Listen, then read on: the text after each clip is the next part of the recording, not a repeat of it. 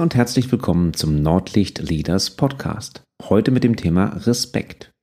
Und mit Respekt meine ich jetzt weniger diesen Ausdruck der Bewunderung, der so ein wenig in die Jugendsprache Einzug gehalten hat, sondern eher dieses Respekt im Sinne von Wertschätzung, den anderen sehen. Respekt ist für mich eines der wichtigsten Führungsthemen. Das zeichnet für mich eine extrem gute Führungskraft aus, wenn sie respektvoll und wertschätzend mit anderen umgeht. Aber natürlich sollte auch eine Führungskraft lernen, wie man mit Respektlosigkeiten umgeht. Denn gerade Respektlosigkeiten, die einem selber an den Kopf geworfen werden können, damit muss man eben halt auch umgehen können. Und ich wäre vielleicht ein gar nicht so guter Trainer, wenn ich jetzt nicht mal dich, lieber Zuhörer, auffordern würde, einfach mal über das Thema Respekt nachzudenken. Ich gebe dir mal eine Minute Zeit und überleg mal, was bedeutet Respekt für dich?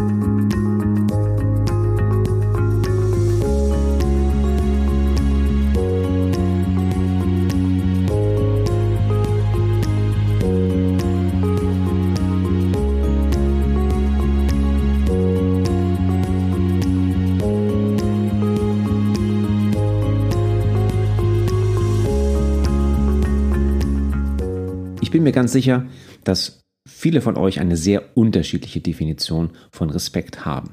Das liegt in der Natur der Sache, weil wir das gar nicht so richtig definieren können oder häufig gar nicht so richtig definieren können. Der eine sagt, Respekt ist etwas, das bringe ich Älteren entgegen, also der Respekt der Jugend vor dem Alter. Der andere sagt, ja, äh, Respekt, auf jeden Fall Respektspersonen, also Amtspersonen zum Beispiel, oder wer eine Uniform trägt, der muss vielleicht respektvoll behandelt werden oder verdient Respekt. Ähm, wiederum andere sagen, nein, ich respektiere eine Leistung. Also wenn jemand ähm, aus dem Flugzeug gesprungen ist mit einem Fallschirm oder sowas in der Art, dann respektiere ich das, dann sage ich auch wieder Respekt. Also es gibt ganz, ganz viele Definitionen, wie Respekt dargestellt werden könnte. Für mich ist Respekt ein extrem wichtiges Führungsthema, sagte ich ja schon. Und ähm, mein Führungsziel zum Beispiel war immer von Respekt geprägt, war immer von der Wertschätzung der anderen Menschen geprägt. Was übrigens nicht heißen soll, dass ich mich immer respektvoll meinen Mitarbeitern gegenüber verhalten habe. Und warum das so ist, das werden wir uns noch so ein bisschen genauer angucken. Ich möchte an dieser Stelle auf eine tolle Studie hinweisen von der Deutschen Post DHL. Dr. Andreas Tautz, äh, damals Marketingleiter, Marketingchef des Konzerns, hat 2011 das Thema Respekt untersucht und wie wichtig Respekt und wie wichtig Wertschätzung für die Gesundheit, für die Gesundheit der Mitarbeiter ist. Tolle Studie. Ähm, ich verlinke das gerne in den Shownotes. Lohnt sich auf jeden Fall einmal hineinzuschauen. Aber noch einmal zurück zu dem Thema warum handeln wir eigentlich respektlos? Und natürlich gibt es den Abs, die Absicht, jemanden wirklich respektlos zu behandeln. Doch häufig, sehr, sehr häufig passiert das gerade im Führungsalltag, hm, ja fast ungewollt, fast unabsichtlich. Und das passiert extrem schnell. Also da kann man mal pauschalieren, ne? so was wie nach der Müller aus der Buchhaltung, der kriegt das sowieso nie fertig, der ist immer zu spät mit seinen Berichten. Äh, das ist auch schon eine Art von Respektlosigkeit oder Unachtsamkeit. Also wenn man wirklich ein Mitarbeiter kommt rein, man nimmt ihn gar nicht so richtig wahr und macht vielleicht noch seine Sache zu Ende, ohne ihn zu grüßen. Oder man geht an jemanden vorbei, man grüßt ihn nicht, weil man gerade in Gedanken ist, weil man mit anderen Kollegen gesprochen hat. Man gibt drei von vier Mitarbeitern die Hand und das wirklich nicht absichtlich.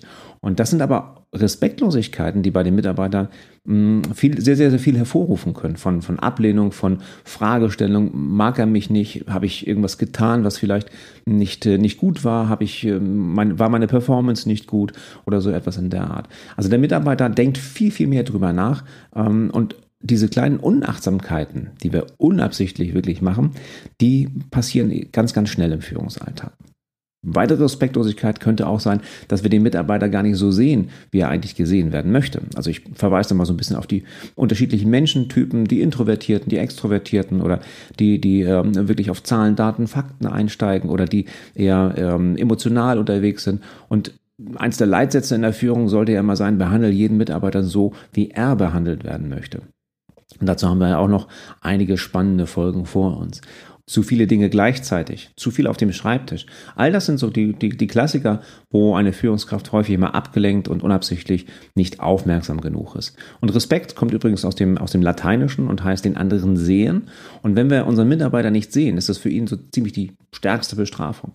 Für diejenigen von euch, die Hunde ähm, und Hundeerziehung genossen haben und vielleicht auch gerade einen Hund erziehen, das ist genauso. Ne? Also wenn man, wenn man jemanden nicht beachtet, wenn man den Hund nicht beachtet oder den Mitarbeiter nicht beachtet, das ist relativ gleich, obwohl ich möchte jetzt gar nicht Mitarbeiter und Hunde gleichsetzen, aber ähm, die Wirkung ist die gleiche wenn man das halt so sieht, wenn man den Hund nicht beachtet, dann ist es für ihn so die schlimmste Strafe. Und genauso geht es Mitarbeitern. Wenn die nicht beachtet, wenn die nicht gesehen werden, dann äh, passiert häufig irgendetwas Schlimmes, ähnlich auch wie beim Kindern, die dann ja, etwas falsch machen, etwas lauter werden, etwas äh, Aufmerksamkeit auf sich ziehen wollen, damit der Vorgesetzte, das Herrchen, das Frauchen oder ähm, auch die Eltern einen beachten. Also diese Respektlosigkeit passiert im Alltag und sie passiert relativ häufig. Und wie ich schon sagte, das ist meistens unabsichtlich und deswegen müssen wir besonders viel Wert darauf legen, dass wir in unserer Kommunikation ganz klar und deutlich sind und eben halt auf genau diese Themen, auf diese Respektlosigkeiten eingehen und diese möglichst als Führungskraft vermeiden. Den anderen sehen, den Mitarbeiter sehen, ist der eine Punkt.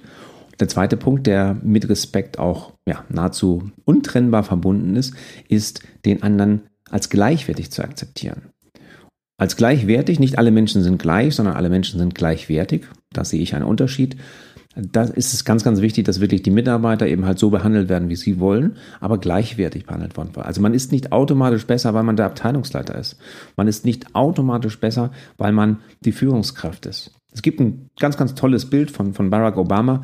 Ähm, das kann vielleicht ein bisschen gestellt sein, das weiß ich jetzt nicht, aber vielleicht erinnert ihr euch, da gibt es ähm, das Bild, wo er so die, durch die Flure, in, Flur, in seiner Amtszeit noch, durch die Fluren des äh, White House geht und einen Putzmann dort äh, mit so Ghetto-Faust begrüßt. Und das war ähm, für mich ein ganz, ganz tolles Bild, ist auch um die Welt gegangen, zeigte ganz klar, da gibt es keine Barriere, da gibt es keinen, naja, keinen Unterschied, kein Standesdünkel zwischen dem sogenannten mächtigsten Mann der Welt und dem Putzmann, der im Weißen Haus eben halt sauber macht.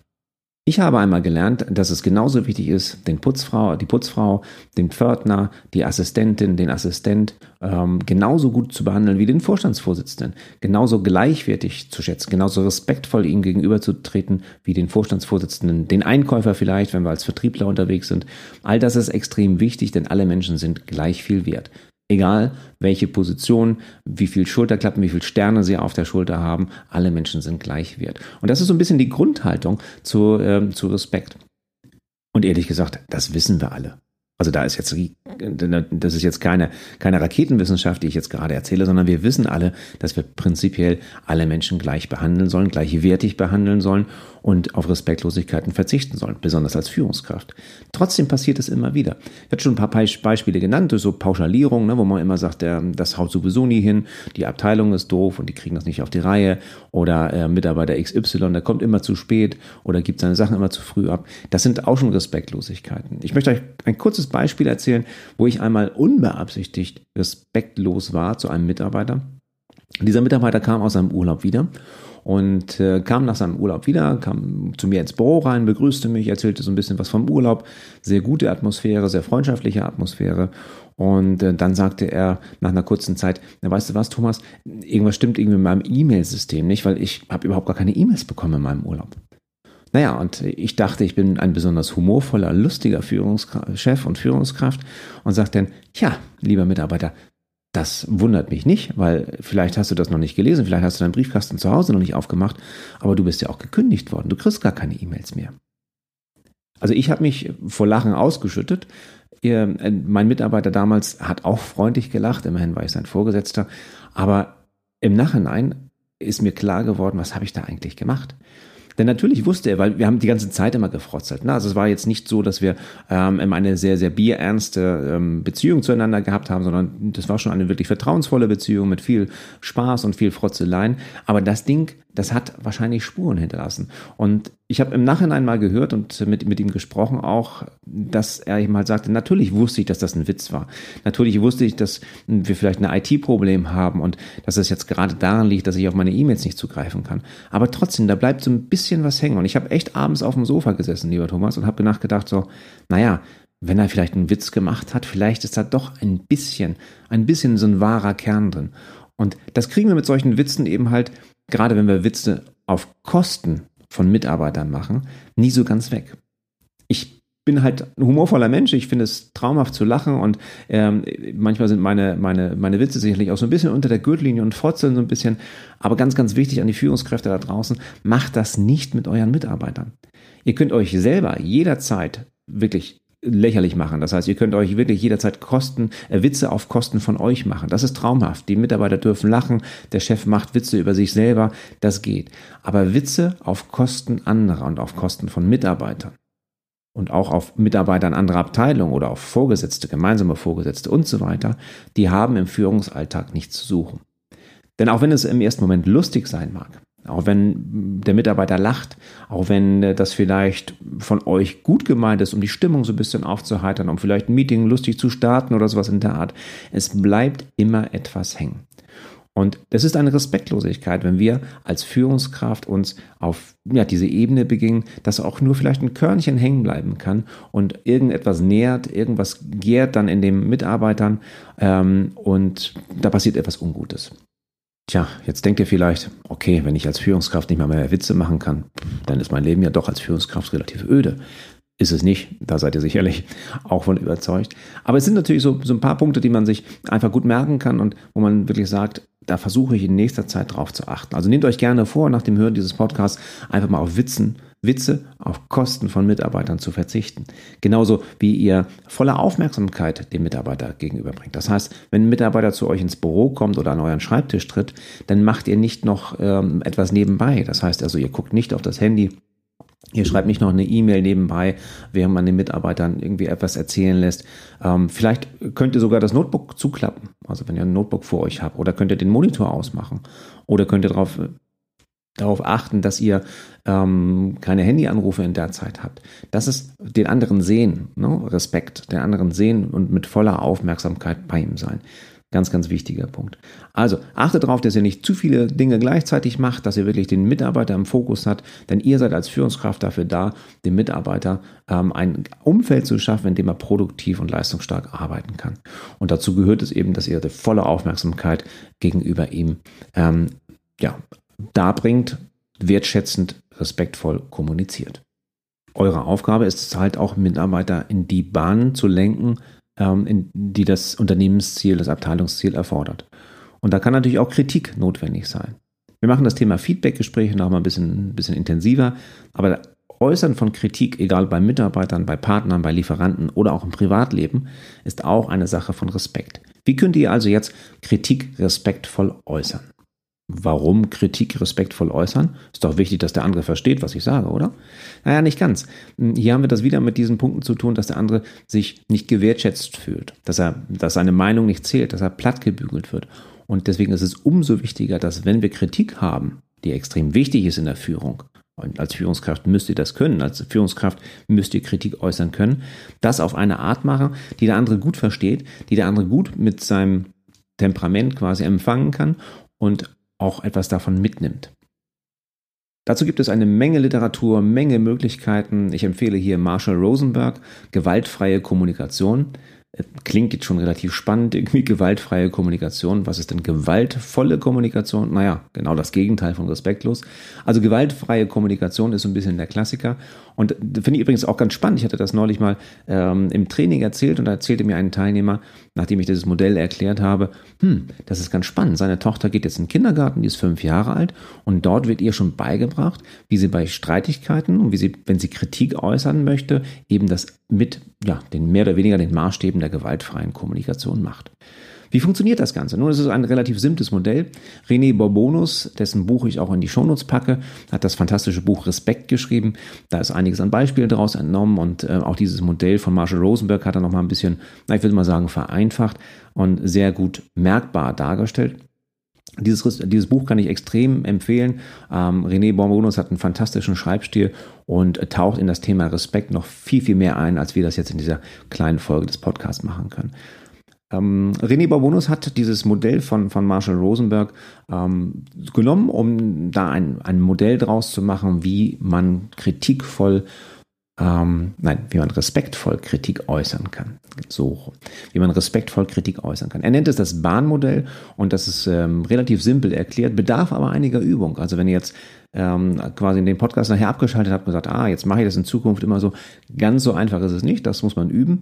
Und René Babonus beschreibt das Ganze, Bahn, das ist so das Akronym für, für vier Schritte der gewaltfreien Kommunikation. Zuerst einmal beschreiben wir B, das ist die Beobachtung, beschreiben wir einfach, was wir gerade gesehen haben. Und das beschreiben wir ohne Bewertung. Und das ist für viele, viele schon ein großer eine große Herausforderung, nicht gleich in die Bewertung reinzuspringen. Bewertung äh, machen wir übrigens, wenn wir pauschalisieren. Ne? Das machst du immer so. Ne? Du kommst immer zu spät.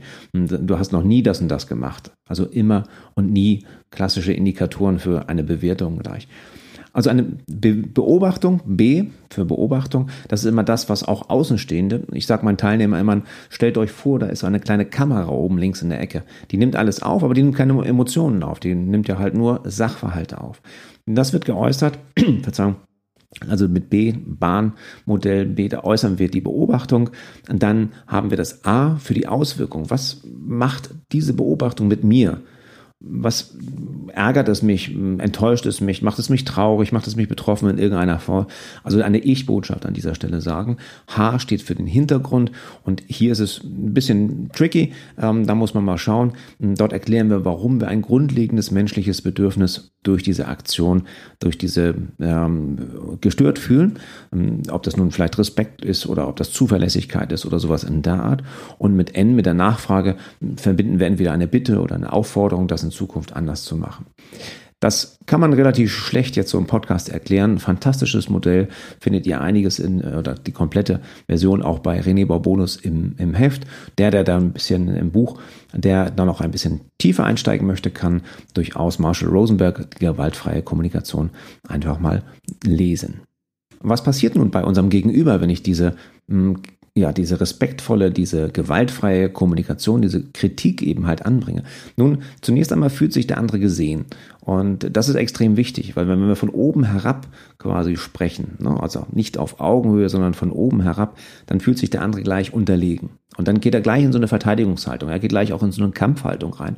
Und diese Kampfhaltung wollen wir natürlich in einem konstruktiven Dialog idealerweise vermeiden. Gleichzeitig merkt er, hups, da habe ich irgendetwas gemacht, was den anderen ärgert. Und wenn der andere sagt, es ärgert ihn, dann kann ich da jetzt auch gar nicht mehr so rumdeuteln von wegen, ach, naja Gott, mich würde es jetzt nicht ärgern. Das mag sein, aber der andere, den hat es ja getroffen.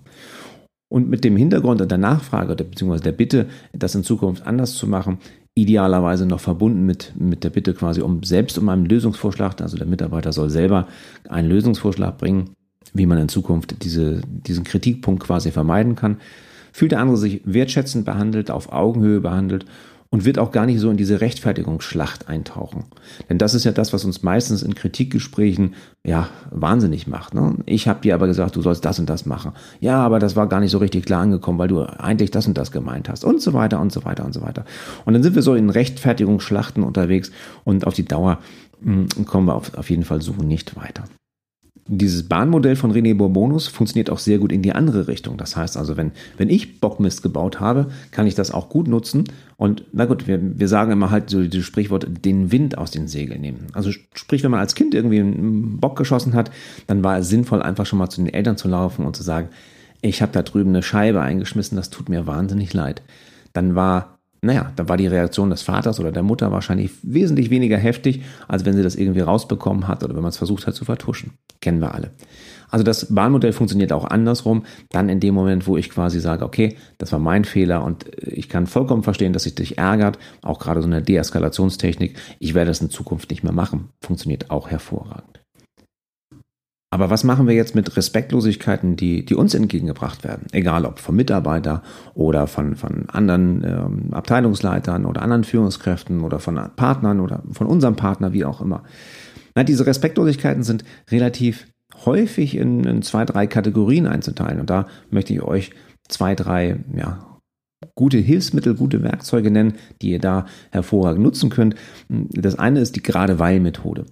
Diese Respektlosigkeiten äh, kommen ja häufig mit Ja, aber. Ne? Das hat, hatten wir ja schon eben gesagt, hatte ich ja schon eben erzählt. Das sind so Ja, aber Geschichten, Ja, aber Menschen, die äh, zu allem Ja, aber sagen und sie meinen prinzipiell nicht Ja, sie meinen Nein. Übrigens guter Tipp, häufig mal, wenn man das selber sagen würde, das passiert mir relativ häufig, dieses Ja, aber, sagt einfach mal Ja und. Das wird eine ganz andere Richtung plötzlich gehen, das, das, das Gespräch. Okay, wie antworten wir jetzt auf solche Ja-Aber-Menschen? Die sagen, ja, klingt alles ganz gut, aber hast du das und das bedacht? Ja, können wir machen, aber es hat in der Vergangenheit auch nicht so funktioniert. Und hier könnt ihr mit diesen zwei wundervollen Wörtchen, gerade weil, den Wind aus den Segeln nehmen.